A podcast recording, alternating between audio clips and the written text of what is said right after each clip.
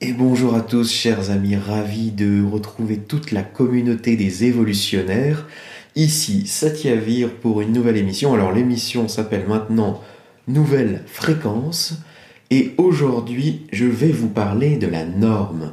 Je vais vous parler de la norme et de la pression de la norme. Je vais vous parler de la norme et de la violence de la norme.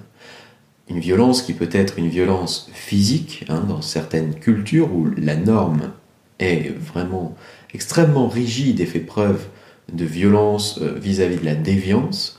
Euh, et puis la, violence de la norme peut également, et c'est souvent le cas, hein, elle est psychologique. C'est une violence psychologique. Vous savez, la norme, c'est quelque chose d'assez impalpable. Hein. on ne peut pas montrer la norme du doigt, on ne peut pas dire regarde, ça c'est la norme. Euh, elle n'est pas perceptible concrètement. Et pourtant, la norme, c'est quelque chose qui peut, qui peut tuer, qui peut mettre quelqu'un à mort pour déviance, ou bien qui peut amener une personne à se suicider par pression psychologique. Donc la norme a des effets concrets, la norme est réelle, la norme c'est quelque chose de sérieux. Quand on parle de la norme, on parle d'une question sérieuse qui conduit souvent à la violence et qui est très présent euh, dans la vie de chaque individu. Alors peut-être que vous-même vous avez déjà été confronté à cette pression de la norme, à cette violence de la norme, peut-être que vous en avez été victime, peut-être que du fait de la déviance que vous avez dans l'un des domaines de votre vie, en matière de pensée, en matière de sexualité, en matière de couple, en matière d'éducation, en matière d'alimentation, en matière vestimentaire, en, matière également euh, politique, peut-être que vous avez à un moment donné était déviant dans l'une de ces catégories, et cette déviance vous a amené à vous confronter à la norme dominante qui a fait pression sur vous pour que vous vous rangiez du bon côté, donc du côté de la norme, et que vous reveniez dans le droit chemin. Peut-être que face à ça, vous vous êtes rangé, ou peut-être que vous avez fait face et que vous avez assumé votre positionnement déviant vis-à-vis -vis de la norme auquel cas vous avez dû faire preuve d'un certain courage. Et peut-être que pour trouver ce courage, vous avez dû vous rapprocher d'autres déviants qui partageaient votre déviance. Voilà tout ce qui peut arriver lorsqu'on est déviant, lorsqu'on est confronté à une norme, et euh, souvent cette euh, déviance qu'on peut avoir dans un domaine de vie euh, peut amener une véritable souffrance. C'est la violence de la norme. Alors j'ai envie de vous parler de ce sujet aujourd'hui parce que l'autre jour j'étais dans un cercle d'hommes, c'est mon ami Xaël qui organise ici des cercles d'hommes, c'est tout à fait incroyable ce qui se passe dans un cercle d'hommes et je pense d'ailleurs que dans les cercles de femmes ça doit être pareil. Ce qui se passe dans les cercles d'hommes c'est qu'on libère des pensées, des émotions, euh, des expériences qui nous ont fait plus ou moins souffrir ou qui ont été marquantes en tout cas. Et là, on parlait de la relation avec les femmes. Et dans la relation avec les femmes, on s'est aperçu que euh, chacun avait euh, des expériences déviantes vis-à-vis d'une norme. Ça pouvait être par exemple une déviance vis-à-vis de la première relation sexuelle, vous savez la, moyenne de la, première relation sexuelle. Donc il y avait des, des, personnes qui avaient eu des relations sexuelles très tard, d'autres qui avaient eu euh, un célibat très long, et vous savez également, les, célibataires sont victimes d'une grande pression vis-à-vis des, euh, couples, euh, principalement des couples hétérosexuels. Hein. Ils sont invités là aussi à se ranger euh, dans la norme, donc à, à, prendre une copine ou un copain, et puis une fois qu'ils en ont un, la norme s'exerce à nouveau sur eux pour qu'ils fassent des enfants. Donc cette norme-là peut s'exercer par l'intermédiaire de la famille, hein, c'est c'est le grand-père ou la grand-mère qui vient dire Et toi alors, quand est-ce que tu nous ramènes une petite euh, à la maison Ou est-ce que tu nous ramènes une petite au repas? Et toi alors, quand est-ce que tu fais des enfants? Quand, Moi j'aimerais bien avoir des petits-enfants. Euh, voilà, alors ça peut être les parents également. Hein. Mais en tout cas, cette euh, norme s'exerce, c'est une pression. Ça peut s'exercer aussi par l'intermédiaire des amis. Hein. Par exemple, on a des amis qui sont tous en couple, et euh, donc lorsqu'on fréquente ses amis dans une soirée, etc., on se sent un peu l'intrus, et euh, par ce sentiment d'être l'intrus, et cet exemple des autres qui sont tous en couple, eh bien on ressent une certaine pression psychologiques qu'on peut parfois assez mal vivre. Et, et, parfois, en fait, on est très bien célibataire, mais le simple fait que ce ne soit pas la norme nous amène à en souffrir. Voilà, donc c'est toujours comme ça, dès qu'on a finalement une position déviante, eh bien, les autres nous font sentir qu'on devrait être triste d'avoir cette position, qu'on devrait souffrir d'avoir cette position, qu'on devrait être malheureux, puisque le bonheur se trouve dans la norme. La norme est censée avoir raison, elle est censée nous donner les clés du bonheur. Donc le bonheur serait d'être un hétérosexuel en couple, euh, consommant à peu près euh, comme tout le monde, comme ce qu'on nous dit de consommer, s'habillant de manière conforme, ayant une pensée conforme, éduquant ses enfants de manière classique. Donc le bonheur, ça serait ça. Et bien sûr, lorsqu'un individu euh, déviant est détecté, les représentants de la norme ne tardent pas à lui faire sentir qu'il n'est pas euh, bien positionné et que par conséquent il devrait se ranger. Et l'une des manières qu'ils ont de lui faire sentir ça, c'est non pas de le culpabiliser, ça peut être une voie, mais ce n'est pas la seule. L'autre voie possible, c'est de lui faire sentir à quel point on le plaint, on le plaint, il doit être très malheureux de ne pas être, euh, ne pas avoir la chance de correspondre au modèle du bonheur. Et donc on lui fait sentir qu'il n'a vraiment pas de chance, par exemple, Oh mon pauvre, tu es célibataire. Mais peut-être qu'il a fait le choix d'être célibataire. Peut-être aussi qu'il n'a pas fait le choix d'être célibataire, mais qu'après tout, il est heureux célibataire. Parce qu'il y a tout un tas d'avantages à être célibataire, par exemple de même qu'il y a tout un tas d'avantages à avoir une autre pratique d'alimentation, qu'il y a tout un tas d'avantages à élever ses enfants d'une autre manière. Mais comme ça n'est pas la norme, on le plaint, on plaint ses enfants, on plaint euh, son, son corps qui est victime d'une autre alimentation. Voilà. Et, parfois, cette manière de plaindre un, déviant amène ce déviant à, se poser des questions sur lui-même, à se demander s'il a fait le bon choix. Et voilà, c'est comme ça qu'on en vient euh, petit à petit à ramener les gens dans la norme. Mais ce qui est amusant dans cette histoire, c'est que souvent, les fameux représentants de la norme, qui font pression sur les déviants pour qu'ils les rejoignent, ne sont pas en vérité plus heureux qu'eux, en élevant leurs enfants d'une manière classique, en ayant une sexualité hétérosexuelle classique, en étant en couple de manière exclusive euh, et classique, donc, euh, en, ayant une alimentation classique, etc. Ils ne sont pas forcément plus heureux et ils ont probablement liés à leur manière de faire tout un tas de désavantages. Ils ont des désavantages à élever leurs enfants de cette manière classique, des désavantages à être en couple exclusif, des désavantages à euh, manger de cette manière, à s'habiller de cette manière, à penser de cette manière. Voilà. Ils ont eux aussi tout un tas d'avantages et de désavantages. Et ces désavantages font parfois qu'ils ne sont pas heureux eux-mêmes. Et c'est ça qui est très amusant, c'est que parfois ils ne sont pas heureux au moment même où ils plaignent l'autre d'être malheureux euh, par déviance.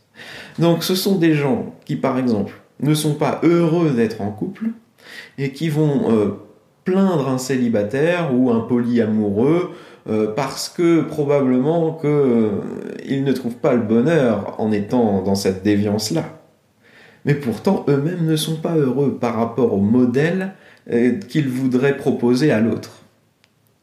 C'est très amusant. Euh, c'est la métaphore du panier de crabes. Vous connaissez peut-être cette métaphore. Vous avez un, panier, et puis alors il y a un pêcheur de crabes, donc il met les crabes dans le panier, et euh, les crabes essayent de s'échapper du panier pour retrouver leur liberté.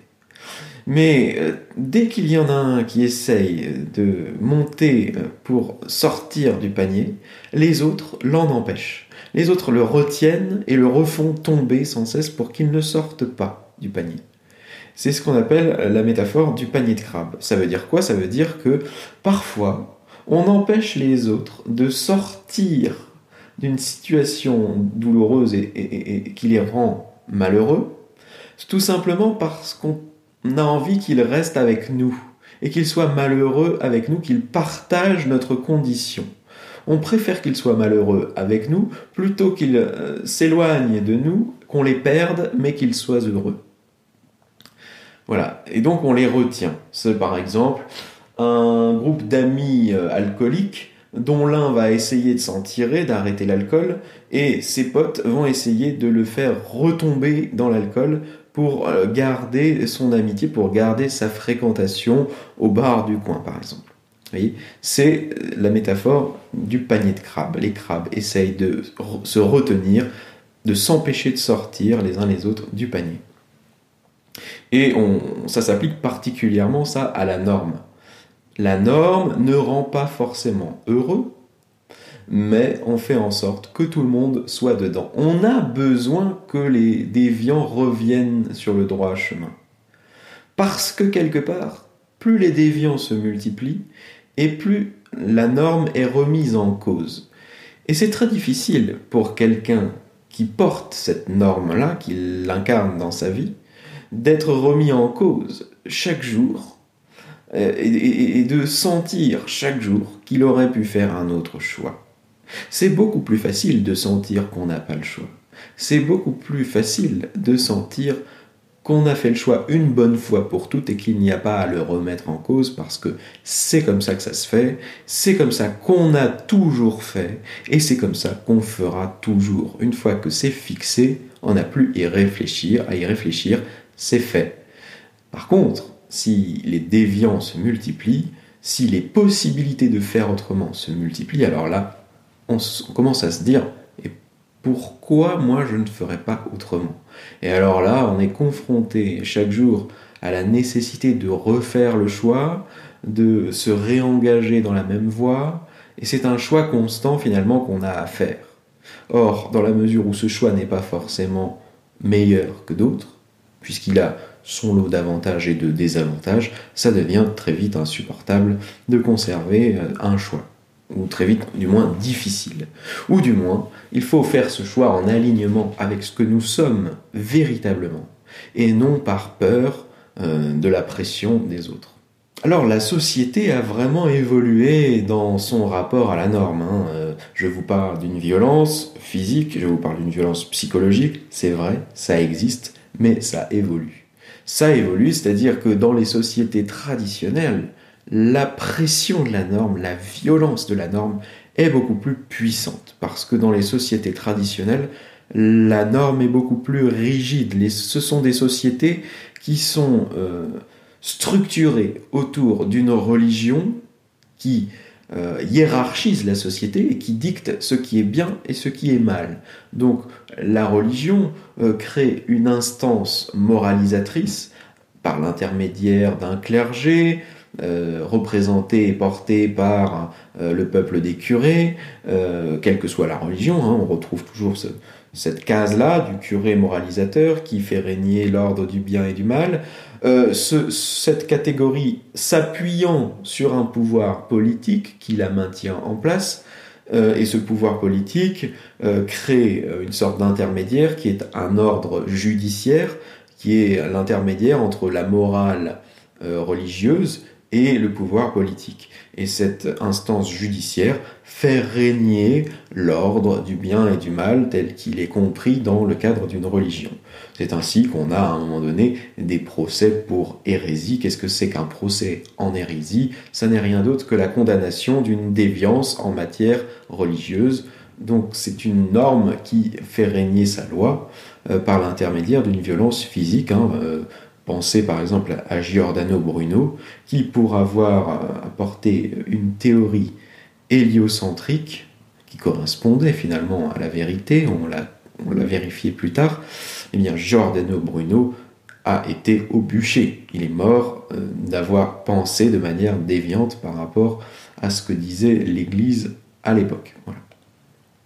Donc, les sociétés traditionnelles il y en a encore, hein, on le voit en terre d'islam, dans les terres plus traditionnalistes, avec notamment la charia, euh, eh bien, on a vraiment une rigidité morale vis-à-vis de la norme qui peut aller jusqu'à voilà, mettre en prison euh, les homosexuels, euh, couper la main de certains déviants, voilà, bon bref, ça peut aller loin. Et puis au-delà de cette violence physique, hein, on a dans les sociétés traditionnelles une norme, c'est-à-dire que les gens se fliquent les uns les autres et se dénoncent les uns les autres par rapport à leur déviance. On avait par exemple le cas, c'est très intéressant, de Rimbaud et Verlaine. Euh, c'est Verlaine qui a été en prison, euh, il a été condamné pour euh, être sodomite. Donc, vous voyez, la, la, norme, il n'y a pas si longtemps en Occident, était extrêmement rigide encore. Et bien sûr, il y avait aussi, il n'y a pas encore si longtemps, tout le cadre normatif du mariage, qui imposait qu'on n'ait pas trop de rapports sexuels en dehors euh, des liens du mariage, euh, c'était une très très vieille norme euh, qui faisait que parfois, par exemple, une, femme qui avait été engrossée en dehors du mariage se suicidait.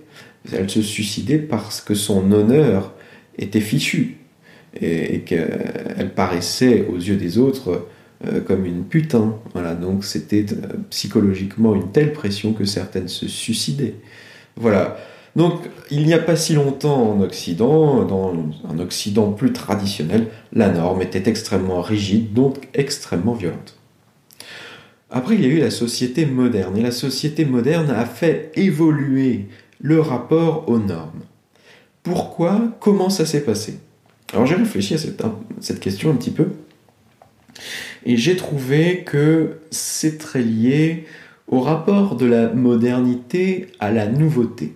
Les sociétés traditionnelles ne sont pas du tout ouvertes à la nouveauté. Au contraire, elles aiment répéter un ordre qu'elles prétendent être un ordre éternel qui a été énoncé une bonne fois pour toutes dans le livre ou qui a été transmis par les ancêtres, qui est fondé sur la, la création du monde, sur l'origine du monde, qui a été révélé, et donc on répète un ordre traditionnel qu'on transmet de génération en génération. La société moderne a fait cette révolution euh, d'une société qui s'ouvre à la nouveauté. Et non seulement elle s'est ouverte à la nouveauté, mais elle a mis la nouveauté au fondement même de son organisation, et notamment de son organisation économique. Le capitalisme est un fonctionnement économique qui se nourrit sans cesse d'innovation, de nouveautés. Donc la société moderne euh, est une société qui s'est structurée autour de l'apport constant d'innovation, de nouveautés culturelles, technologiques, scientifiques, euh, politiques, etc.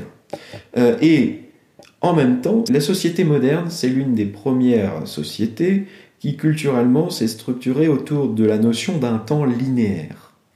C'est la notion d'un temps linéaire qui bien sûr est héritée euh, du christianisme traditionnel, hein, mais qui met ça en place de manière beaucoup plus concrète autour de la notion de progrès. Et le progrès dans la société moderne, il devient palpable à travers l'évolution technologique de la société. Puisque la société moderne est une société avant tout technologique qui apporte constamment euh, des évolutions technologiques. Et donc on voit bien qu'il y a un temps euh, d'évolution au moins technologique. Donc un temps linéaire s'installe, et le temps linéaire, c'est par excellence le temps de la nouveauté. Et en même temps, on a une société qui s'organise autour d'un renouvellement constant euh, des objets, des technologies, des connaissances, etc. Et alors en quoi c'est lié à la, problématique de l'évolution ou du rapport à la norme, ça? Eh bien simplement réfléchissez deux secondes. Comment émerge une innovation? Une innovation émerge grâce à des personnes qui sont créatives, qui sont innovantes. Et vous voyez, pour être innovant, pour être créatif, il faut avoir un certain état d'esprit.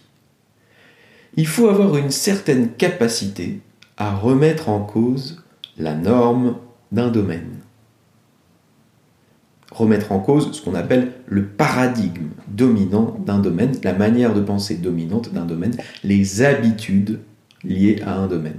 Les créatifs sont des gens qui ont cette capacité, ce courage, cette force intérieure de remettre en cause une norme. Et donc forcément, en valorisant la nouveauté, la modernité a été conduite à valoriser l'état d'esprit des créatifs, c'est-à-dire un état d'esprit de personnes anticonformistes. Et c'est ainsi que progressivement, on a valorisé cette manière de penser anticonformiste. Vous savez, cette fameuse pensée latérale des créatifs qui sont capables de penser en dehors de la boîte, c'est-à-dire en dehors du système d'habitudes dominantes. Et aujourd'hui, vous voyez se multiplier les ateliers de brainstorming en entreprise qui nous apprennent à penser en dehors de la boîte au sein même d'une boîte. Vous voyez, c'est-à-dire que cet esprit est valorisé maintenant par la culture dominante elle-même. Donc vous comprenez bien, c'est précisément parce que la société moderne a besoin de nouveautés, parce qu'elle aime la nouveauté, parce qu'elle est ouverte à l'innovation, qu'elle a été conduite à valoriser l'esprit même qui rend possible toute cette nouveauté, toute cette innovation, à savoir l'esprit créatif. L'esprit créatif étant un esprit de déviance, un esprit de rupture vis-à-vis de la norme, un esprit d'écart vis-à-vis de ce que fait la majorité. Donc vous voyez le glissement qui s'opère. En s'ouvrant à la nouveauté, la société s'est finalement ouverte à la déviance, si bien que la déviance est devenue non plus un défaut, mais une qualité, une qualité dont la société avait besoin, une qualité dont la société se nourrit pour pouvoir opérer son renouvellement constant, notamment en matière technologique et économique. Mais vous savez, les, les domaines ne sont pas séparés. Lorsqu'on valorise l'esprit de, rupture euh, dans un domaine, par exemple le domaine technologique, on finit par valoriser la déviance dans tous les autres domaines. Parce que c'est un même état d'esprit qu'on valorise. C'est un état d'esprit de, euh, euh, qui valorise le personnage même du créatif, le personnage même du déviant, le personnage même de la personne qui est différente. Et on a eu tout ce discours de la différence, mais la différence comme valeur. On l'entend régulièrement, ce discours qui, qui, qui, qui, se véhicule dans la culture dominante maintenant. Donc vous voyez, c'est très intéressant de voir comment la société moderne, par simple euh, préférence de la nouveauté, a été conduite à s'ouvrir à une plus grande tolérance vis à -vis des formes de déviance. Et c'est très amusant de voir qu'aujourd'hui, une entreprise comme Apple, qui est quand même la représentante du capitalisme actuel, le, capitalisme californien, une entreprise comme Apple a repris euh, comme l'un de ses slogans un texte de Jack Kerouac issu du livre Sur la route. Vous savez, le livre Sur la route de Kerouac, c'est l'un des, livres clés de la Big Generation qui a euh, précédé la période hippie et qui a préparé le terrain de tout cet anticonformisme. Et donc l'un des textes qui valorise l'anticonformisme dans ce livre sur la route a été repris par l'entreprise Apple pour en faire un slogan qui est devenu l'un des slogans du capitalisme californien. Donc c'est quand même très amusant de voir cette société moderne, avancée, hein, qui, commence à se transformer, puisqu'on on, peut dire quand même que Steve Jobs était euh, pas tout à fait un moderne. Hein. Si on étudie un peu sa vie, on voit que c'est quand même une personne qui était à tendance créative culturelle, de par son alimentation, de par justement sa pensée marginale, de par sa période hippie, euh, de par également euh, ses amitiés avec Steve Wozniak, qui était quand même un, bon hippie. Hein. Donc ça n'est pas tout à fait un moderne hein, euh, qui a fondé cette entreprise, mais néanmoins, euh, cette entreprise a été récupérée par l'esprit du capitalisme, puisque c'est devenu quand même une multinationale qui fournit maintenant aux petits consommateurs modernes son joujou iPhone, et j'en parle d'autant plus que j'en possède un, donc je me mets dans le lot. Hein. Euh, mais cette entreprise, oh, quand même incarne le capitalisme dans son stade actuel, qui est pas encore tout à fait postmoderne, hein. euh, mais voilà, alors je vais vous lire ce fameux texte de, Kerouac, et vous allez comprendre ce que je veux dire. Donc Kerouac qui, alors ça c'est marrant aussi, hein, Kerouac qui disait euh, là aussi sur la route, il disait Les seuls gens qui m'intéressent sont les fous furieux, les furieux de la vie, les furieux du verbe, qui veulent tout à la fois. Voilà, donc ça, vous dit quelque chose sur l'esprit de Jack Kerouac. Hein. c'est, il, ne s'intéressait qu'aux fous furieux. Et si vous, vous lisez Sur la route, ce livre est rempli de fous furieux. donc il aimait ces marginaux. Et il écrivait également, donc dans, Sur la route, ce fameux texte Les fous, les marginaux, les rebelles, les anticonformistes, les dissidents, tous ceux qui voient les choses différemment, qui ne respectent pas les règles, vous pouvez les admirer ou les désapprouver, les glorifier ou les dénigrer, mais vous ne pouvez pas les ignorer, car ils changent les choses, ils inventent, ils imaginent, ils explorent, ils créent, ils inspirent, ils font avancer l'humanité. Là où certains ne voient que folie, nous voyons du génie, car seuls ceux qui sont assez fous pour penser qu'ils peuvent changer le monde y parviennent. Voilà, Jack Kerouac sur la route. Vous voyez, c'est intéressant c'est un texte qui nous explique que l'évolution vient toujours des marges. L'évolution est toujours portée par des anticonformistes. Et donc, quelque part, l'évolution dépend de ces génies que l'on prend pour des fous, de ces rebelles, de ces marginaux, de ces dissidents, de ces déviants. L'évolution a besoin de déviance pour pouvoir remettre en cause des ordres établis. Voilà pourquoi nous autres évolutionnaires devons parler de ce sujet, parce qu'il n'y a pas d'évolution sans déviance. Donc euh, nous sommes dans la nécessité de considérer la problématique de la pression de la norme et nous sommes dans la nécessité, en tant qu'évolutionnaires, de faire en sorte d'évoluer vers une société où la pression de la norme sera vraiment, vraiment, vraiment diminué, ce qui libérera le potentiel d'évolution des individus et de la collectivité. Voilà, l'évolution a besoin d'anticonformistes, l'évolution a besoin de déviants. Et donc forcément, cette société moderne a ouvert la voie à cette tolérance vis-à-vis -vis des gens qui sont différents, des gens qui sont anticonformiste. Elle a commencé à valoriser ces gens-là.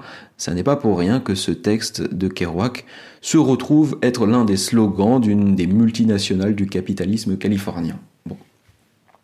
En même temps, on ne peut pas dire que cette société moderne crée beaucoup de cultures différentes, crée beaucoup de diversité culturelle. Au contraire, cette culture moderne est particulièrement forte pour créer une norme universelle et pour faire en sorte que les hommes et les femmes des quatre coins de la planète vivent à peu près la même chose, euh, possèdent à peu près les mêmes objets, aiment à peu près les mêmes choses et est un mode de vie à peu près commun, c'est-à-dire mange la même chose, s'habille euh, selon des modes communes euh, et pensent de la manière moderne, avec une sexualité, des modes d'éducation qui sont à peu près les mêmes. Donc la modernité, tout en s'ouvrant à cet anticonformisme dont elle a besoin pour évoluer, pour se nourrir, pour se renouveler sans cesse, eh bien la modernité crée quand même une norme uniformisante et uniformisante, cette fois à l'échelle planétaire. Donc à la fois elle est, plus ouverte et en même temps elle est pire. C'est tout le paradoxe de la modernité. Elle a un pouvoir d'uniformisation extraordinaire. C'est ce que j'explique euh, dans le journal d'un évolutionnaire à un moment donné, c'est que encore l'ère traditionnelle était une ère de multiplicité culturelle. Il y avait des traditions diverses et variées sur toute la planète, qui ne se côtoyaient pas d'ailleurs, mais qui parfois aussi se mélangeaient, et ça donnait un brassage culturel tout à fait riche, avec des métissages de traditions tout à fait intéressants. La modernité, elle, euh, ne crée aucune diversité. La modernité, est la même partout. Il n'y a qu'une seule modernité. Et si la modernité prend des allures différentes dans certaines régions du globe, c'est simplement parce qu'elle se mélange à des restes de traditions différents. Donc vous avez une modernité en Chine qui n'est pas tout à fait la même que la modernité au Japon, qui n'est pas tout à fait la même que la modernité en Occident, etc. Mais c'est la même modernité simplement qui se mélange avec des traditions différentes. Voilà. Et la modernité est très uniformisante. Donc la modernité, c'est quand même une norme, c'est une manière de penser très normative. Donc vous avez une société traditionnelle qui est très rigide, à laquelle succède une société moderne qui commence à s'ouvrir à euh, cette différence, cet anticonformisme dont elle a besoin pour se renouveler. Mais en même temps, cette société moderne, on le voit bien, est dans ce paradoxe qu'elle est également très uniformisante.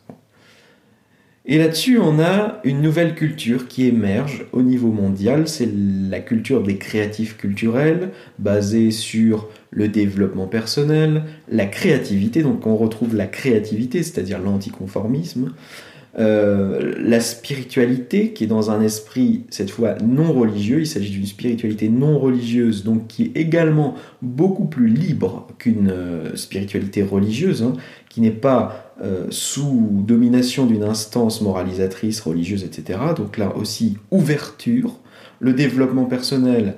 Alors là, c'est simple, c'est quand même de l'individuation, ça permet aux individus de devenir ce qu'ils ont envie d'être, de réaliser leurs rêves, donc leurs différences, leurs singularités, d'identifier leurs talents singuliers. Donc vous avez tout euh, un aspect du développement personnel qui est singularisant. Et donc en cela, quelque part, qui s'ouvre à l'individuation singulière, qui s'ouvre à la différence, qui s'ouvre à la déviance, potentiellement. Euh, puisque le développement personnel, l'une des choses qu'on apprend en développement personnel qui est très intéressante, c'est à réaliser ses rêves malgré le regard des autres et malgré la norme, euh, malgré euh, ce que nous disent nos proches, notre famille qui voudrait qu'on rentre dans le droit chemin. On apprend souvent à faire face à tout ça dans le développement personnel.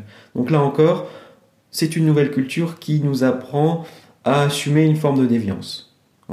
Donc spiritualité, développement personnel, créativité écologie. Alors l'écologie nous apprend euh, la, richesse de la diversité, de la, de la, biodiversité.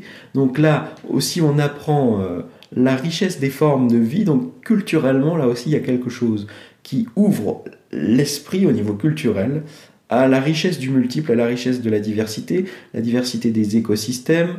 Donc là encore, il n'y a pas, vous savez, une norme euh, comme le, jardin à la française où on applique euh, un cadre mental sur la nature, mais là on est plutôt dans une attitude où on laisse la nature de l'intérieur se déployer selon sa propre logique.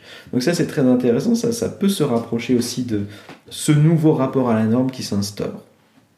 Et puis alors là aussi, un nouvel équilibre du masculin et du féminin, c'est-à-dire que cette nouvelle culture nous ouvre à la liberté d'expérimenter notre genre, notre sexualité, pour mieux se trouver.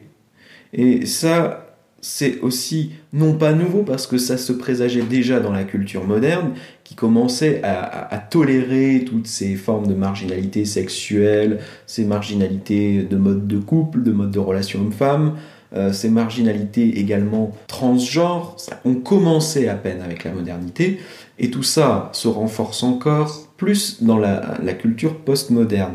Vous avez euh, par exemple une Judith Butler avec son, fameux trouble dans le genre qui a inauguré toute une réflexion euh, de tolérance et d'ouverture à la possibilité d'être un intergenre ou un transgenre.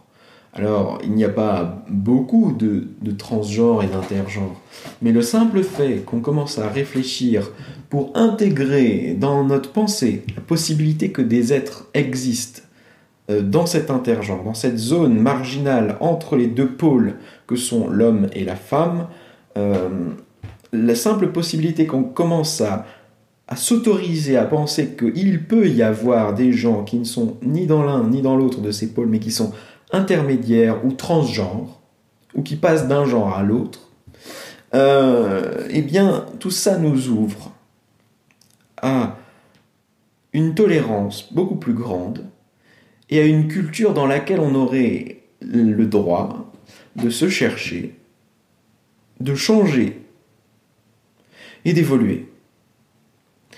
Et là, on atteint vraiment un nouveau stade dans cette ouverture à la déviance. Alors bien sûr, ça, euh, les, les traditionalistes trouvent ça insupportable. Et c'est un, critère de sélection d'ailleurs. Plus un traditionaliste, un réactionnaire est irrité, et plus euh, vous allez dans le bon sens.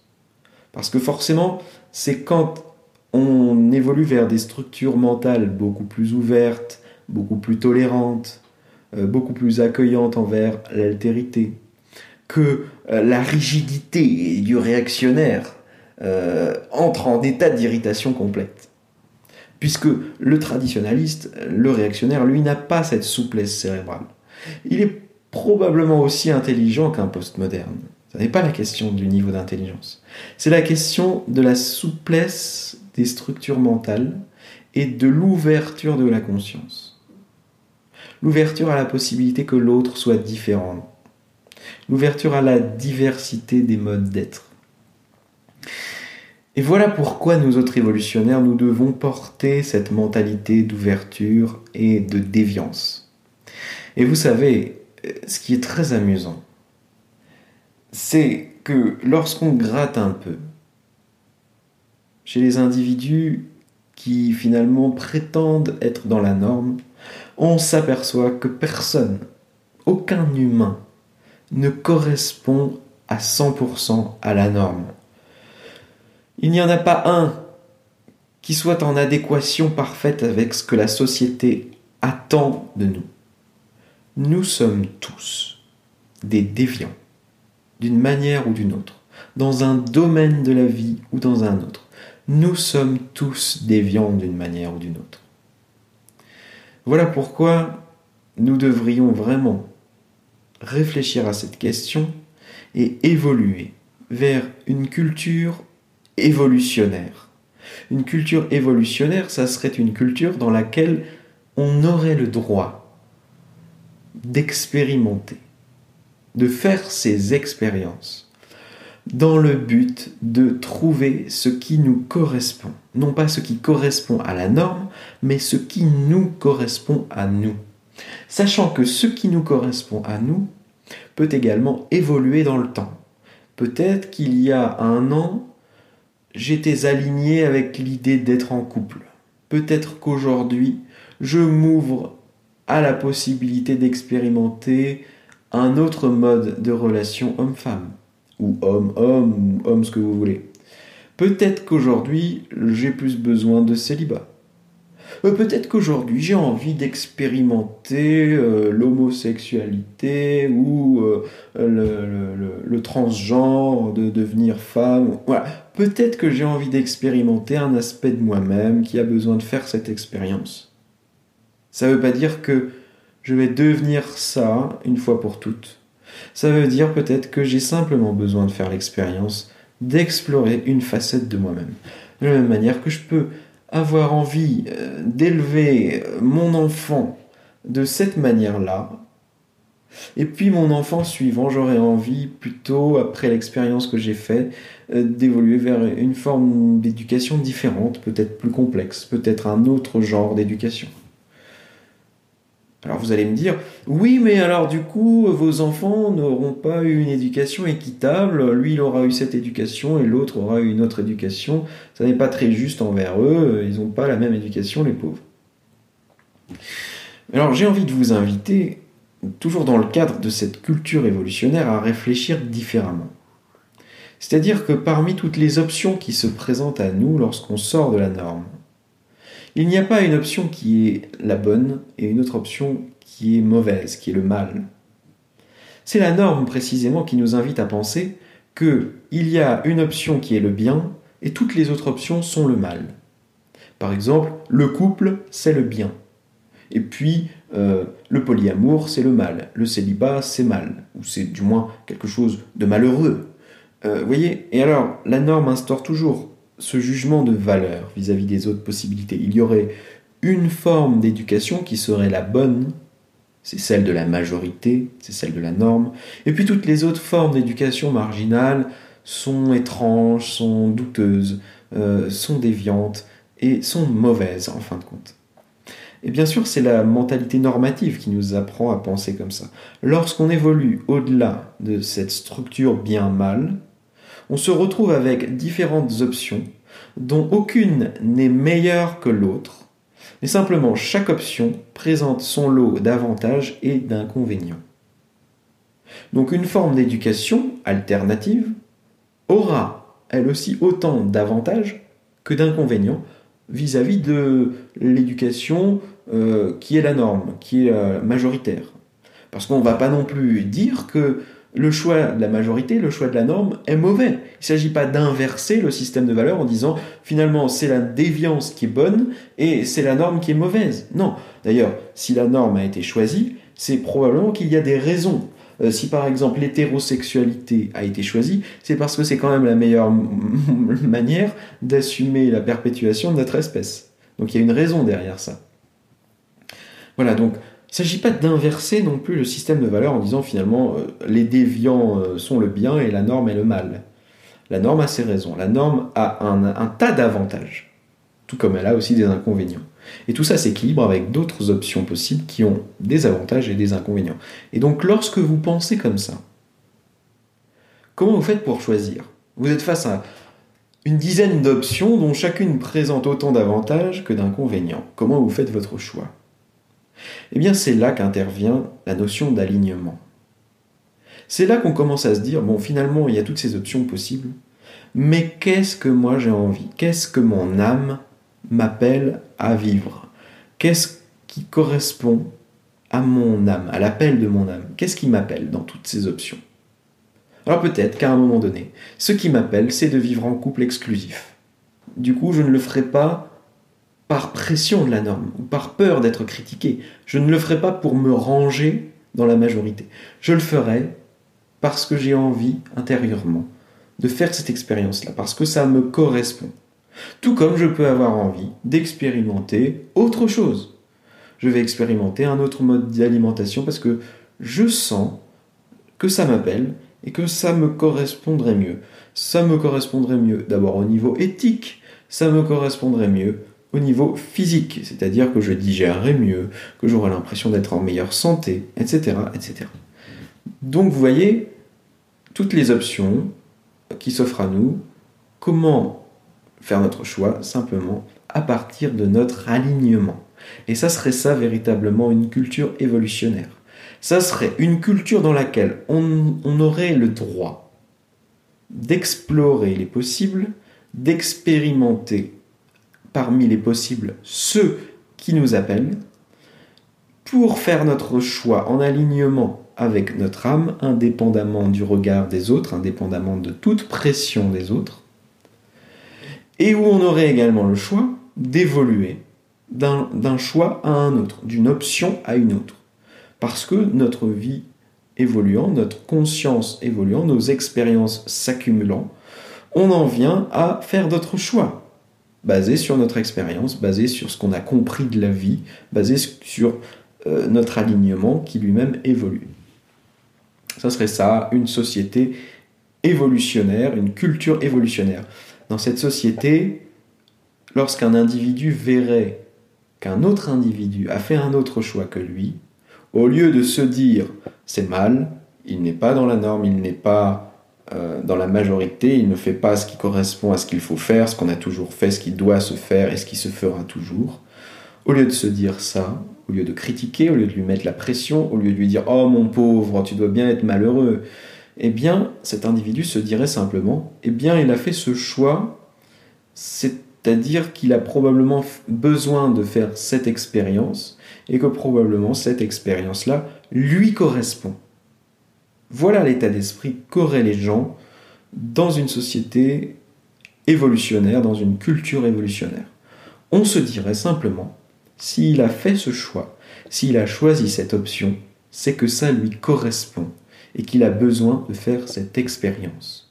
Donc la norme deviendrait une métanorme, c'est-à-dire une norme qui serait, qui correspondrait au fait qu'on se dirait, finalement, il a choisi ce qui lui correspond, donc c'est bien pour lui.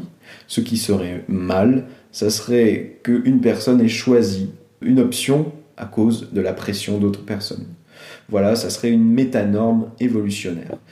Vous voyez un petit peu l'évolution qui peut y avoir et qui continue de se faire depuis les sociétés traditionnelles rigides, hiérarchiques et religieuses, à une société postmoderne, spirituelle non religieuse, ouverte à, l'exploration d'un nouvel équilibre entre le féminin, le masculin, les genres, les couples, etc.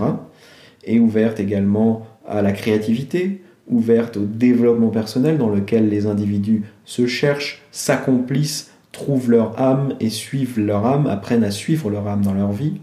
Euh, une culture également euh, basée sur un amour de la diversité, de l'équilibre du multiple. Vous voyez, toute cette culture qui, qui nous apporte un nouveau rapport à la norme. C'est ça dont j'ai envie d'être porteur, c'est ça que je pense que nous devons porter, cette ouverture qui irrite au plus haut point les réactionnaires, mais qui permet à des gens de vivre heureux, d'expérimenter ce qu'ils sont, d'explorer leur propre essence, de se trouver, de se renouveler, de se réinventer, et de ne pas subir une pression psychologique qui peut conduire au suicide, ou une pression physique violente qui peut conduire à la mort. Voilà tout l'enjeu. Pour l'évolution, nous avons besoin d'un nouveau rapport à la norme, d'un nouveau rapport à la déviance. Voilà, je vous remercie, chers amis, pour votre écoute. Je vous donne rendez-vous dans de prochains podcasts pour l'émission Nouvelle Fréquence. Dites-moi ce que vous en avez pensé, dites-moi quelles sont les expériences que vous avez faites vis-à-vis de cette problématique. Merci pour tous vos retours d'avance et je vous retrouve bientôt. À bientôt, chers amis, je vous embrasse.